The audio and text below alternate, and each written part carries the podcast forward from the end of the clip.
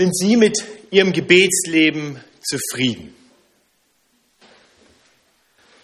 In den letzten beiden Jahren war ich Anfang Januar jeweils für eine Woche in England und mein Gastgeber war ein ehemaliger Pastor, ein älterer Herr, über 80 und er hatte ein sehr aktives Gebetsleben.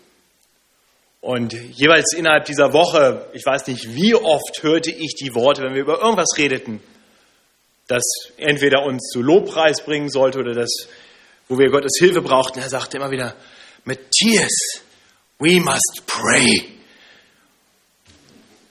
Ich kam mir so klein vor. Mir wurde in der Gegenwart dieses Mannes klar, wie viel ich noch zu lernen habe über Gebet. So ähnlich ging es einst einem Jünger Jesu. Davon berichtet das Lukas-Evangelium in Kapitel 11. Da ist dieser Jünger und sieht Jesus beten. Und als Jesus dann aufgehört hatte, da sprach der Jünger zu Jesus, Herr, lehre uns beten, wie auch Johannes seine Jünger lehrte. Heute zu Beginn der Allianz Gebetswoche, da wollen wir uns dieser Bitte anschließen. Wir wollen den Herrn bitten, uns zu belehren, uns zu lehren, so dass unser Gebetsleben besser, lebendiger werden möge. Und ich möchte genau darum den Herrn bitten, bevor ich weiter rede, weiter predige. Ich bete. Lieber Vater, du bist ein großartiger Gott, gepriesen seist du. Herr, wir wollen dich bitten, dass jetzt in dieser Predigt du groß gemacht wirst. Wir auf dich sehen als den Gott, dem unsere Anbetung gebührt. Wir wollen dich bitten, dass du uns hilfst in unserer Not, so zu beten, wie es dir gefällt, wie es gut ist. Und mehr zu beten und mehr Vertrauen darauf zu haben, dass Gebet etwas bewirkt. Herr, wir bekennen dir, dass wir oft nicht so beten, wie wir sollten, dass wir oft nachlässig sind im Gebet. Herr, vergib uns und verändere uns. Tu das, indem du nun zu uns sprichst durch dein Wort. Amen. Unser Predigtext heute Morgen findet sich im Lukas-Evangelium in Kapitel 11, sind die ersten 13 Verse. Ich lese den Text jetzt nicht einmal ganz, wir werden ihn abschnittsweise betrachten, aber es hilft sicherlich, den Predigtext vor sich zu haben. Er findet sich auf Seite 85 im Neuen Testament in den ausliegenden Bibeln. Also Lukas 11, die Verse 1 bis 13. Zu Beginn dieses Abschnitts, da sehen wir Jesus nicht als Lehrer, der Worte zu seinen Jüngern spricht, sondern wir sehen ihn als jemand, der durch sein Vorbild lehrt. Jesus selbst ist im Gebet. So heißt es zu Beginn dieses Abschnitts. Und es begab sich, dass er, und das ist Jesus, an einem Ort war und betete. Das allein ist faszinierend. Ich war der Sohn Gottes, dem unsere Anbetung gebührt, ist im Gebet. Und in der Tat, das Lukas-Evangelium zeigt uns Jesus immer wieder im Gebet. Wir sehen schon in Kapitel 3 in Vers 21, dass Jesus bei seiner Taufe betet. Wir sehen dann in Kapitel 5, in den Versen 15 und 16, wie Jesus, als er sehr populär ist und die Massen zu ihm strömen, er sich zurückzieht und betet. In Kapitel 6, in Vers 12 wird davon berichtet, dass bevor er die zwölf Apostel, die zwölf Jünger, die besonderen Jünger beruft, den Abend davor er sich zurückzieht auf einen Berg, um zu beten. In Kapitel 9, unmittelbar vor dem Christusbekenntnis des Petrus, und den dann, dann beginnenden Weg zum Kreuz sehen wir Jesus im inständigen Gebet. Und später in Kapitel 9 nochmals sehen wir, wie Jesus Petrus, Johannes und Jakobus mit auf einen Berg nimmt, um dort zu beten. Und wird dann dort verklärt. Wir, wir sehen Jesus immer wieder im Gebet. Auch später. Kurz vor seiner Gefangennahme im Garten Gethsemane. Jesus betet inständig. Immer wieder betet er. Ohne jeden Zweifel, Jesus selbst war ein Mann des Gebets. Der Hebräerbrief beschreibt uns Jesus mit den Worten, Er, Jesus, hat in den Tagen seines irdischen Lebens Bitten und Flehen mit lautem Schreien und mit Tränen dem dargebracht, der ihn vom Tod erretten konnte. Und er ist auch erhört worden, weil er Gott in Ehren hielt. Jesus ehrt seinen himmlischen Vater, er betet zu ihm. Und so provoziert er quasi die Frage des Jüngers. Diese Frage, diese Bitte, Herr, lehre uns beten. Vielleicht können wir uns kurz Jesus als Vorbild nehmen und uns fragen, wie ist das eigentlich mit uns? Nehmen Menschen in deinem Umfeld wahr, dass du eine lebendige Beziehung zu Gott hast? Bist du jemand, zu dem jemand kommen würde, um etwas zu lernen? Über Gebet, darüber, was es heißt, Christ zu sein. Ich möchte in besonderer Weise uns Eltern herausfordern. Nicht gerade die unter uns, die vielleicht noch jüngere Kinder haben, wir wissen, dass unsere Kinder mehr von uns lernen durch das, was wir tun, als durch das, was wir sagen. Was bringen wir unseren Kindern bei durch unser Vorbild? Was lehren wir sie über Gebet, über Nachfolge des Herrn Jesus Christus? Um nicht falsch verstanden zu werden, ich glaube nicht, dass unser geistliches Leben in erster Linie dazu da sein sollte, dass es für andere ein Vorbild ist. Nein, das sollte etwas sein, das wir ganz bewusst tun, um unsere Beziehung zu unserem Herrn zu pflegen und doch sollten wir danach streben, das so zu tun, dass es auch Vorbild für andere sein könnte. Ein Leben, das Fragen provoziert.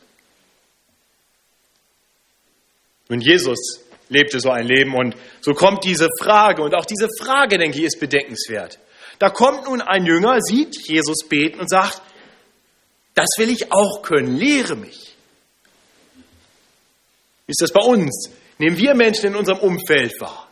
Nehmen wir Menschen in der Gemeinde wahr, wo wir merken, die, die haben mehr Leben, die haben mehr Lebendigkeit, die, die haben etwas, was ich gern hätte.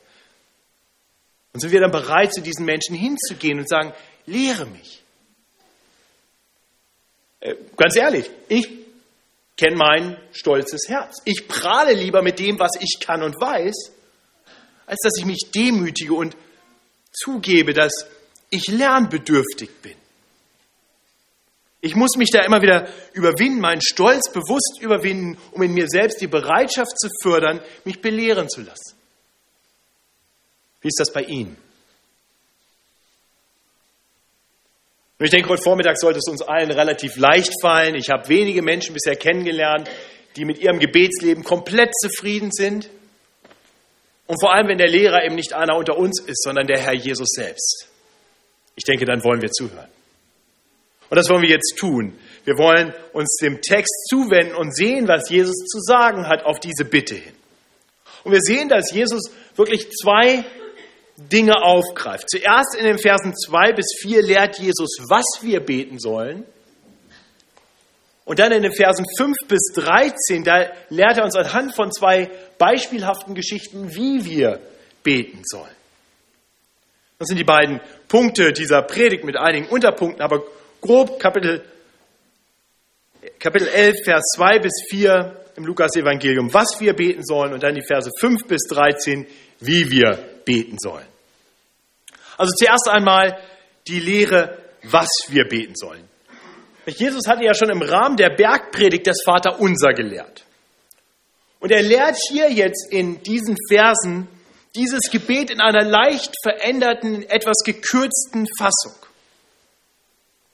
Ich denke allein, dass die Wortwahl nicht identisch ist, ist ein Hinweis darauf, dass es Jesus nicht darum geht, dass wir genau diese Worte beten.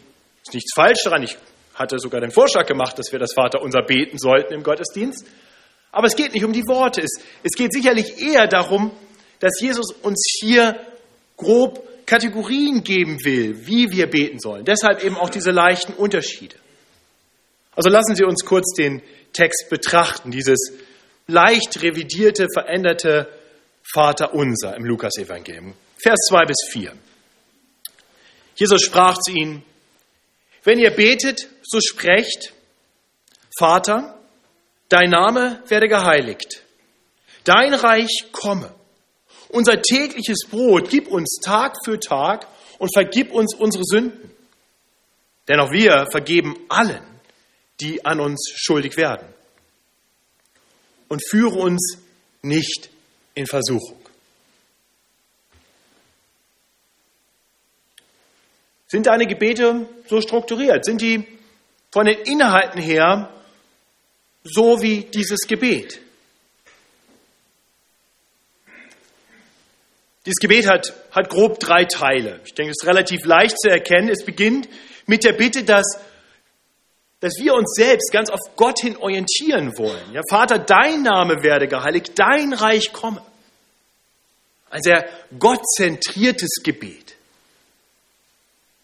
Beginnen wir unsere Gebete ganz bewusst damit, dass wir uns ganz auf Gott ausrichten. Herr, Du bist unser Vater. Du bist es wert, du bist würdig, gelobt, gepriesen, geliebt zu werden. Geheiligt werde dein Name in aller Welt. Das ist unser Anliegen, durch unser Leben und durch alle Menschen. Dein Reich komme, Herr, bring Menschen zu dir, dass sie dich erkennen in deiner ganzen Herrlichkeit. Herr, das ist unser erstes Anliegen. So kommen wir da nicht als Bittsteller, nicht als Auftraggeber an Gott, tu das für mich, sondern wir kommen als Anbeter. Wir besinnen uns darauf, wofür wir wirklich leben. Wie Jesus an anderer Stelle lehrt, trachtet zuerst nach dem Reich Gottes und nach seiner Gerechtigkeit. So wird euch alles andere zufallen. Genau das lehrt er hier nun auch. Bevor wir auf uns selbst schauen, unsere Nöte und Bedürfnisse bedenken, sollten wir auf Gott schauen, auf unseren himmlischen Vater, ihn anbeten und nach seinem Reich streben. Das ist der erste Aspekt des Vaterunsers. Gottzentriertes Gebet, ein Gebet, in dem wir uns ganz bewusst auf ihn hin ausrichten und nicht auf uns selbst schauen. Dann, nachdem wir diese Beziehung hergestellt haben, auf ihn geschaut haben, ihn erkennen als den, der im Zentrum aller Dinge steht, dann, lehrt Jesus, sollten wir ihm auch unsere Nöte bringen. Das ist der zweite Teil des Gebets. Jesus lehrt, dass wir beten sollten, unser tägliches Brot gib uns Tag für Tag. Das ist bedenkenswert. Wir, uns wird hier nicht gesagt, dass länger beten für längerfristige Bedürfnisse, für größere Dinge verboten ist, ganz sicher nicht. Aber wir sollten eben täglich um das bitten, was wir wirklich brauchen. Und uns so Tag für Tag darauf besinnen, dass alles, was wir haben, von Gott kommt. Ich weiß nicht, wie es bei dir ist, aber ich kenne mein eigenes Herz, ich weiß, wie es bei mir funktioniert. Und ich denke oft, ganz viele Dinge nehme ich für gegeben hin, die habe ich schon, da brauche ich Gott nicht für. Und ich bitte ihn dann für das, für das Extra, für das Besondere. Ja, Jesus lehrt hier, nee, selbst dein tägliches Brot kommt von Gott. Natürlich, du hast einen Arbeitgeber und du verdienst Geld und du kaufst es dir irgendwo, aber letztendlich ist alles, was du hast, von Gott. Bedenke das tagtäglich und bitte ganz bewusst Gott darum, dir zu geben, was du brauchst. Wohlgemerkt, was du brauchst. Das ist kein Gebet für Kaviar und Porsche, ne? das ist ein Gebet für unser täglich Brot. Ich denke, das ist die große Herausforderung unserer Zeit. Uns wird doch ständig eingeredet, suggeriert, was wir alles brauchen.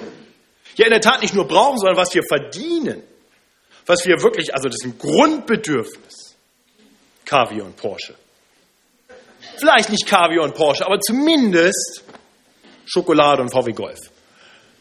Unser täglich Brot gibt uns heute. Wenn wir uns darauf besinnen, was wir wirklich brauchen, und dass der Herr uns gibt, was wir wirklich brauchen, das wird unser Herz verändern. Weil wir auf einmal nicht undankbar sind für all diese vielen Dinge, die wir nicht haben, sondern dankbar, dass wir das haben, was wir wirklich brauchen. So kommen wir dankbar vor Gott. Weil Gott ein ganz großzügiger Gott ist, gibt er uns oft so viel mehr, als wir brauchen. Und dafür sollten wir ihn loben und preisen, aber das sollte nicht der Fokus unseres Gebets sein. Wir sollten beten für das, was wir brauchen, Tag für Tag. ist der zweite Teil des Gebets.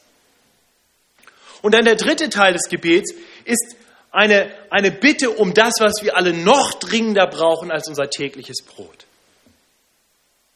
In Vers 4 lesen wir, vergib uns unsere Sünden. Denn auch wir vergeben allen, die an uns schuldig werden und führe uns nicht in Versuchung. Ist der dritte Teil des Gebets, das der Herr uns lehrt. Ist das Bestandteil deines Gebets? Bekenntnis deiner Sünden. Lieber Vater, vergib mir. Vergib mir ganz konkret die Dinge, die ich heute getan habe, die ich gestern getan habe, die ich gesagt habe, ja, die ich gedacht habe, die dich nicht geehrt haben, die deinen Namen nicht gepriesen haben. Dinge, die, die dir nicht gefallen können. Und vergib mir all das, was ich hätte tun sollen und sagen sollen, was ich nicht getan habe und nicht gesagt habe. Herr, vergib mir. Wenn Sie dieses Gebet noch nie gebetet haben, dann haben Sie wahrscheinlich überhaupt noch nie richtig gebetet. Nur wenn wir unsere Sünden von Gott vor Gott gebracht haben und bei ihm Vergebung für unsere Sünden gefunden haben, können wir, können wir ihn überhaupt als unseren Vater ansprechen. Das ist die Grundlage für diese Vater-Sohn-Beziehung. Die Grundlage allen Gebets ist Bekehrung zu Gott hin. Wir müssen umkehren. Wir alle brauchen diese Umkehr auf einen neuen Weg. Den Weg des Glaubens an Jesus Christus als den Retter und den Herrn. Jesus Christus ist, ist primär dazu Mensch geworden. Nicht eben primär, um unser Vorbild zu sein oder uns zu lehren. Nein, primär ist er gekommen. Vor allem ist er dazu gekommen, um uns aus unserer selbstverschuldeten Trennung von Gott zu befreien und uns in eine ganz innige Vater-Sohn-Beziehung mit Gott zurückzubringen. Nach dem Sündenfall waren, war, war diese Beziehung zerstört. Nicht aufgrund der Rebellion der ersten Menschen im Garten Eden gegen das eine gute Gebot Gottes waren diese Menschen von Gott getrennt. Sie waren von ihm weggeschickt. Doch Gott liebt seine Schöpfung. Gott liebt uns. Und deswegen ist Gott zu uns gekommen. Da, wo wir von ihm getrennt waren, ist er zu uns gekommen, um diese Beziehung wiederherzustellen. Deswegen wurde er Mensch. Deshalb hat er vorbildhaft gelebt. Deshalb hat er gelehrt. Deshalb hat er dieses Leben gelebt, was vollkommen frei war von aller Schuld. Jesus musste dieses Gebet nie beten, vergib mir meine Sünden. Und dann, dann ist er ans Kreuz gegangen, um dort eben nicht seine Schuld zu bezahlen, sondern als stellvertretendes Opfer zu sterben. Er hat dort eine Strafe auf sich genommen, die wir verdient haben, weil wir alle Sünden in unserem Leben haben. Und so starb Jesus am Kreuz, damit wir mit Gott versöhnt sein können, damit unsere Schuld, die, die uns von Gott dem Vater trennt, weggenommen werden kann und wir wieder Zugang haben zu unserem Vater. Am dritten Tag ist er auferstanden und hat bewiesen, dass dieses, dieses Opfer genügt hat. Gott der Vater hat es akzeptiert. Er hat seinen Sohn, der mit aller Schuld der Welt beladen war, freigesprochen. Die Schuld war nun gesühnt, der Sohn kommt zum Vater. Und wir dürfen wissen, der Weg ist frei, auch für uns. Für alle, die sich ihm zuwenden, die umkehren von ihrem Leben, ihrem Leben in der Sünde. Deswegen ist dieses Gebet so wichtig. Vergib mir meine Sünden und führe mich auf einem neuen Weg in deiner Herrschaft. Führe mich hin in dein Reich. Wenn, wenn du dieses Gebet noch nie gebetet hast, oh, ich möchte dich einladen, tu es heute. Tu es vielleicht am Anschluss an diese Predigt. Da werden wir eine Zeit haben, in der wir uns einfach nochmal mit diesen, mit diesen Worten dieses Vaterunsers beschäftigen wollen. In aller Ruhe. Vielleicht ist das eine Gelegenheit für dich, in aller Ruhe vor Gott zu treten. Und dann sprich nachher Lars Göhl oder, oder mich oder einen der Ältesten an, dass wir mit dir weiter darüber ins Gespräch kommen können. Aber Jesus lehrt dieses Gebet nicht nur für die Menschen, die ihn noch nicht kennen. Er, er lehrt dies als ein Gebet, das, das ein modellhaftes Gebet für seine Jünger, für, für uns sein sollte. Denn wir alle brauchen das tagtäglich. Wir, wir brauchen das, dass wir uns darauf besinnen, dass wir Sünder sind, dass wir ihn wirklich brauchen, dass, dass er für uns da ist, jeden Tag. Jesus, Jesus fordert uns darauf, dazu auf, zu bedenken, wie abhängig wir von ihm sind und wie gut er es mit uns meint, wie sehr er uns liebt. Auch das wird uns verändern. Dieses ständige Besinnen darauf, dass wir bei ihm in der Tat diese Antwort finden. Vergib uns unsere Sünden. Und er sagt, ja, der Herr sagt, ja, in Jesus Christus. Interessant ist, dass Jesus deutlich macht, wir sollen nicht nur Empfänger von Vergebung sein. Wir sollen auch bereit sein, anderen zu vergeben. In der Tat, das wird ja quasi als eine, als eine Voraussetzung genannt. Oder zumindest als in ganz enger Beziehung damit steht. Das heißt, wenn wir die Gnade Gottes erleben, wenn wir sie für uns in Anspruch nehmen, Vergebung unserer Schuld vor dem heiligen Gott, dann sollten wir bereit sein, allen Menschen, wohlgemerkt, allen Menschen, die gegen uns sich versündigt haben, zu vergeben. Ich möchte dich fragen, kannst du dieses Gebet hier und heute, jetzt mitbeten? Vergib mir meine Sünden, denn auch ich vergebe allen, die an mir schuldig geworden sind. Das ist vielleicht für uns Christen eine Gelegenheit, nachher nochmal ganz bewusst vor Gott zu treten, in aller Stille. Unser Herz zu erforschen und zu sagen, ja, ich möchte so leben. Als ein Mensch, der Gnade, die erfahren hat, widerspiegelt anderen gegenüber. Und schließlich lehrt uns Jesus noch etwas Letztes. Wir sollen nicht nur unsere Sünden vor Gott bringen und uns auch darauf besinnen, dass wir nicht nur Vergebung empfangen, sondern auch weitergeben. Nein, wir sollen auch beten und führe uns nicht in Versuchung. Betest du aktiv gegen Versuchungen an?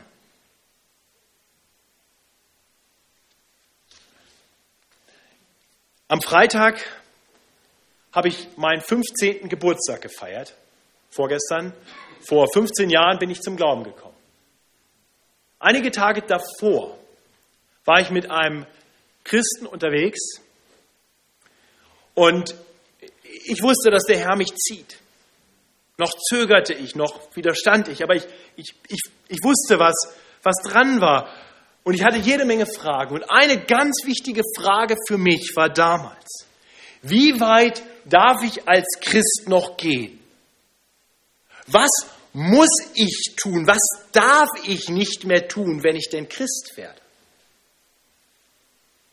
Ich bekam eine sehr weise Antwort, die mir damals sehr geholfen hat, die mir heute immer noch hilft. Die Antwort war die Frage, lieber Matthias, ist nicht, wie weit du gehen darfst. Wenn du wahrhaft ein Kind Gottes bist, dann darfst du wissen, dass Gottes Gnade immer größer ist als deine Sünde. Die Frage ist, ob du wirklich Glauben hast, ob du darauf vertraust, dass Gott dich liebt und es wirklich gut mit dir meint. Weißt du, Matthias, wenn du das von Herzen glaubst, dann wirst du anfangen, Sünde zu hassen und wirst deshalb ganz aktiv und intensiv gegen Versuchung kämpfen. Du wirst sie nicht mehr wollen. Du wirst nicht ausloten, wie weit kann ich gehen, sondern du wirst es verabscheuen guter Test für mich bis heute, wo mein Herz ist. In dem Gebet und führe uns nicht in Versuchung offenbart sich unser Vertrauen darauf, dass ein Leben im Gehorsam Gott gegenüber besser ist, erstrebenswerter ist, als ein Leben, in dem ich guter Dinge bin, dass Gott mir schon vergeben wird. Ich möchte uns ermutigen, dieses Gebet immer mehr zur Vorlage für das zu machen, was wir beten. Ich habe das immer mal wieder getan in, mein, in meinem christlichen Leben in den letzten 15 Jahren. Ich habe es in den letzten zwei Wochen getan. Ganz bewusst jeden Morgen mir Zeit genommen, durch diese Kategorien durchzubeten. Und ich muss sagen, mein Gebetsleben in den letzten zwei Wochen war so gut wie lange nicht mehr. Es hilft uns, uns von Gott belehren zu lassen. Jesus weiß tatsächlich, wie gut das Gebet geht. Gar nicht so erstaunlich, nicht wahr? Ich möchte Sie ermutigen.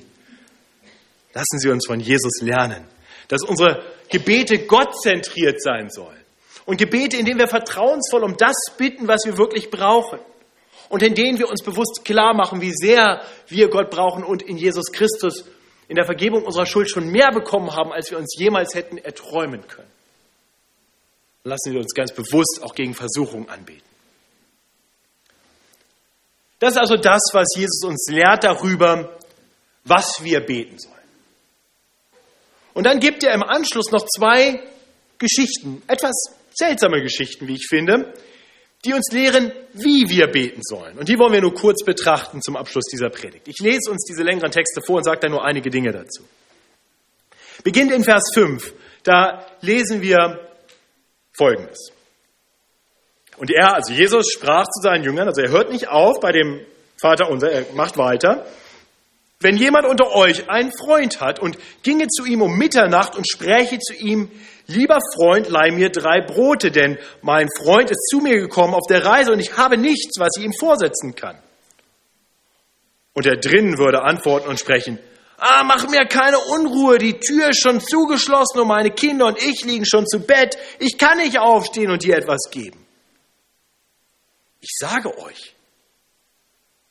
Und wenn er schon nicht aufsteht, um ihm etwas und ihm etwas gibt, weil er sein Freund ist, dann wird er es doch wegen seines unverschämten Drängens wird er aufstehen und ihm geben, so viel er bedarf.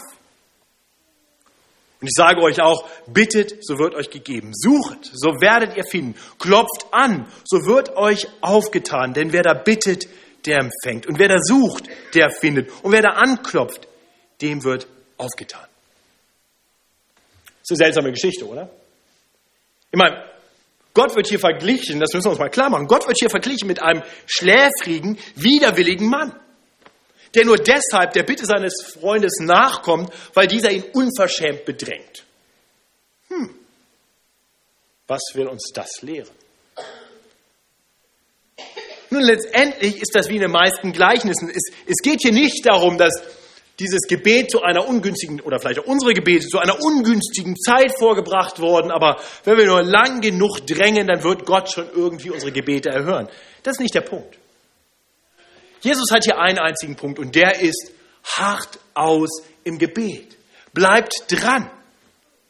Wenn, wenn schon dieser Freund, dieser Mann letztendlich gibt, nur aufgrund des Drängens, dieser vielen Fragen, um wie viel mehr wird doch euer himmlischer Vater euch geben, wenn ihr ihn nur bittet, wenn ihr dran bleibt. Natürlich könnte man jetzt die Frage stellen, ja, aber warum gibt Gott nicht gleich? Warum reicht nicht ein Gebet? Jesus gibt hier keine Antwort darauf. Er ermutigt uns einfach nur, bleibt ausdauernd im Gebet. Bittet, sucht, klopft, bleibt dran. Nicht so wie, wie, der, wie Jakob mit dem Engel. Wollte Gott ihn überhaupt eigentlich nicht segnen und hat es dann nachher nur getan, weil Jakob so ein guter Ringkämpfer war? Nein. Aber Gott wollte sehen, dass Jakob dranbleibt, dass Jakob wirklich danach strebt, dass er sich ganz dahin ausrichtet. Und dann bekommt er den Segen. Eins ist dabei aber ganz wichtig. Wir sollten niemals das Was des Gebets von dem Wie des Gebets trennen. Das heißt, wir können noch so inständig um etwas bitten. Wenn das außerhalb von dem ist, was Gott sagt, was wir bitten sollen, dann dürfen wir froh und dankbar sein, wenn dieses Gebet nicht beantwortet wird. Jesus lehrt uns erst, was wir beten sollen, und dann sagt er, und das betet inständig. Bleibt dran. Unser beharrliches Gebet soll sich also an den Inhalten orientieren, die Jesus uns lehrt, sodass wir eben nicht versuchen, unseren Willen bei Gott irgendwie durchzudrücken, sondern immer mehr unsere Bitten in Einklang zu bringen mit dem Willen Gottes. Im Vertrauen darauf, dass er alles gut machen wird und uns geben wird, was wir wirklich brauchen. Auch das hat Jesus uns übrigens vorgemacht, im Garten Gethsemane. Nicht? Da betet Jesus unmittelbar vor seiner Verhaftung und Kreuzigung, Vater, willst du, so nimm diesen Kelch von mir. Doch nicht mein, sondern dein Wille geschehe. Was für ein wunderbares Gebet, nicht wahr? Jesus bittet ihn, dein Wille geschehe. Also wenn du mich kreuzigen willst, dann tu's. Bitte tu's. Ist nicht mal ein Anliegen, nimm den Kelch von mir, wenn es geht, aber dein Wille ist wichtiger. Und interessant ist, Jesus belässt es nicht dabei, das einmal zu beten und zu sagen, okay, jetzt schauen wir mal, was passiert. Jesus heißt es dann, er geht dann immer wieder zurück, er weckt die Jünger und, und dann heißt es aber bei Lukas auch, dann kommt ein Engel und stärkt ihn und dann heißt es über Jesus weiter. Und er rang mit dem Tode und betete heftiger. Er betet und betet und betet genau dieses Gebet. Und dann ist er bereit. Dann ist er bereit, dann steht er auf und dann weiß er, ich habe Gott inständig gebeten, ich habe gesucht, ich habe geklopft, ich habe alles getan und jetzt weiß ich, dass Gott seinen Willen tun wird und dass das gut sein wird. Jetzt ist Jesus bereit, ans Kreuz zu gehen. Auch das ist etwas, was Gebet in uns tut. Betest du so? Oder hast du nachgelassen im Gebet? Ich möchte dich ermutigen, gib nicht auf. Lerne von Jesus, was du beten sollst und dann bete und bete und bete.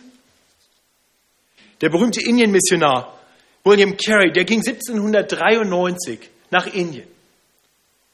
Und er betete und er evangelisierte. Eine Woche, zwei Wochen, ein Monat, zwei Monate, ein Jahr, zwei Jahre und nichts passiert. Aber er kennt dieses Gebet, Vater, dein Name werde geheiligt, dein Reich komme, auch hier in Indien. Und er macht weiter und er betet weiter. Und dann, nach über sieben Jahren, Ende, Ende des Jahres 1800, ein erster Mann bekehrt sich. Ein Hindu, Krishna Pal, kommt zum Glauben.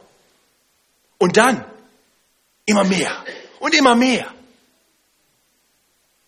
Und auf einmal beginnt Erweckung in Indien. Gott erhört Gebet. Er tut es nicht immer so, wie wir das wollen und nicht immer dann, wann wir uns das wünschen, aber er tut es. Und er tut es besser, als wir uns das vorstellen können. Lasst uns ausharren im Gebet. Schließlich noch ein letztes. Eine, ein zweites Gleichnis, in dem uns Jesus etwas über das Wie des Gebets lehrt. Gebet soll ausharrend sein, das haben wir schon gesehen. Und jetzt lesen wir in den Versen 11 bis 13 etwas weiteres. Dort heißt es, wo ist unter euch ein Vater, der seinem Sohn, wenn der ihn um einen Fisch bittet, eine Schlange für einen Fisch biete? Oder der ihm, wenn er um ein Ei bittet, einen Skorpion dafür biete. Wenn nun ihr, die ihr böse seid, euren Kindern gute Gaben geben könnt, wie viel mehr wird der Vater im Himmel den Heiligen Geist geben, denen, die ihn bitten? Die Geschichte ist ähnlich aufgebaut wie die erste. Wiederum vom, vom kleineren zum größeren. Menschliche Väter, so wie ich es zum Beispiel bin, die sind nicht vollkommen gut. Ja, meine Familie kann das bestätigen. Meine Kinder können das bestätigen. Sie müssten nur an gestern Abend denken. Und doch, und doch werde ich natürlich meinen Kindern nichts Böses tun, sie nicht, ihnen nicht großen Schaden zufügen. Und, und diese Bilder sind ein bisschen weit weg. Die Illustration, die ich hatte, habe ich ähm, dank meiner Frau gestrichen, aber die war ein bisschen zu brutal. Aber letztendlich dürfen wir bedenken, der Skorpion, das ist ein, tödlich, das ist ein tödliches kleines Tier. Ja? Also der, der, der kann das Kind umbringen. Das Kind will ein Ei und kriegt so ein kleines Viech, das, das großen Schaden zufügen kann. Das, das Kind bittet um einen Fisch und bekommt wahrscheinlich eine Giftschlange, die es töten kann. Absurd. Wiederum nimmt Jesus hier ein Bild, das uns schockiert und wir denken, dass Gott nicht so ist, das ist uns schon irgendwie klar. Ist genauso wie der schläfrige Mann, der keine Lust hat. Aber genau das ist, was Jesus herausarbeiten will. Er sagt, schaut, das würde nicht mal ein böser Mensch tun. Selbst wir menschliche Väter haben genug Liebe für unsere Kinder, dass wir das nicht tun würden. Wenn doch, dann sprich bitte mit mir nachher darüber.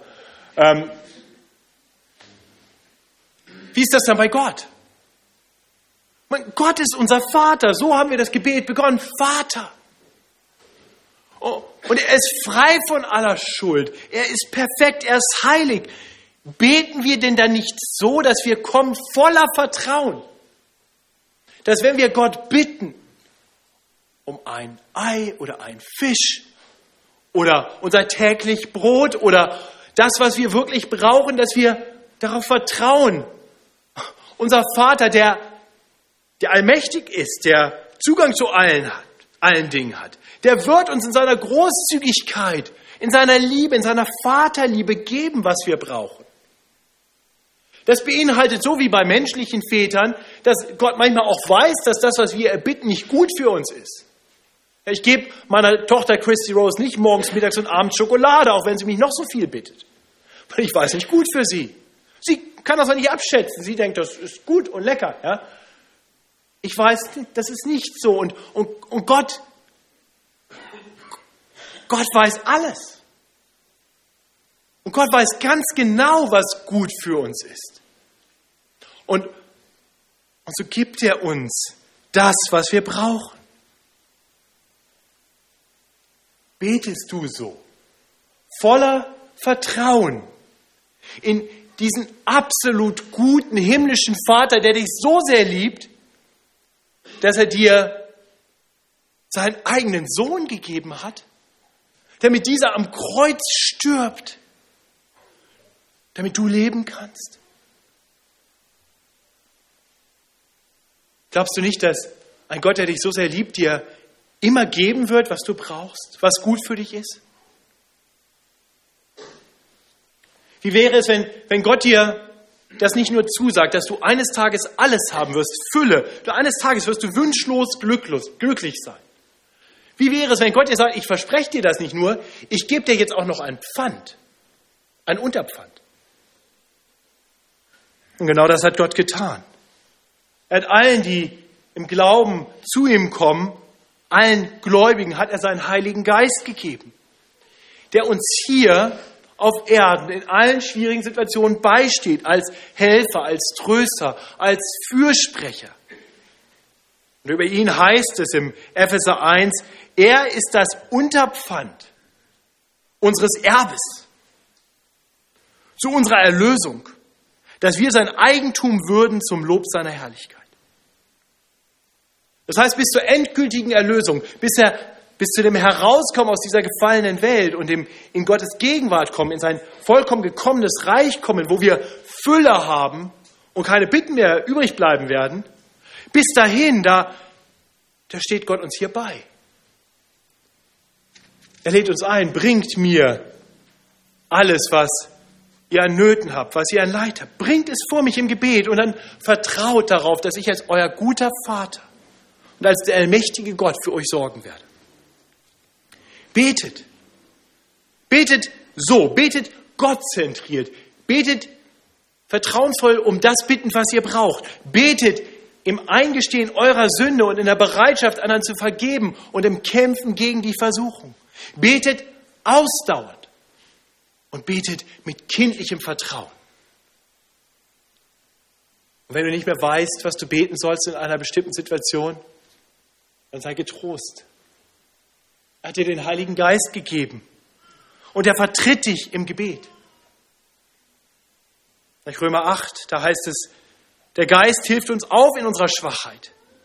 Denn wir wissen, manchmal zumindest nicht im Leiden, was wir beten sollen, wie sie es gebührt, sondern der Geist selbst vertritt uns mit unaussprechlichem Seufzen. Der aber die Herzen erforscht, der weiß, worauf der Sinn des Geistes gerichtet ist, denn er vertritt die Heiligen, wie es Gott gefällt. Der Heilige Geist hilft uns im Gebet, er hilft uns, das zu beten, was wir beten sollen. Gott ist ein guter Gott. Er sagt uns durch sein Wort, was wir beten sollen und wie wir beten sollen. Und durch seinen Geist hilft er uns, das zu erbitten, was wir wirklich brauchen und was Gott gefällt. Und so möchte ich uns nun einladen zu einer Gebetsgemeinschaft, zu einer etwas anderen Gebetsgemeinschaft, denn ich möchte uns diese drei Überschriften, diese drei Bereiche des Vaterunsers aus Lukas 11 lesen und uns danach jeweils Zeit zu geben, Zeit geben, sodass vielleicht zwei oder drei genau unter dieser Rubrik beten können. Gott zentriert, bittend um das, was wir brauchen, Schuld bekennend und gegen Versuchung anbetend. Ich möchte uns einladen, vielleicht einen Moment still zu werden und dann führe ich uns durch diese Gebetsgemeinschaft.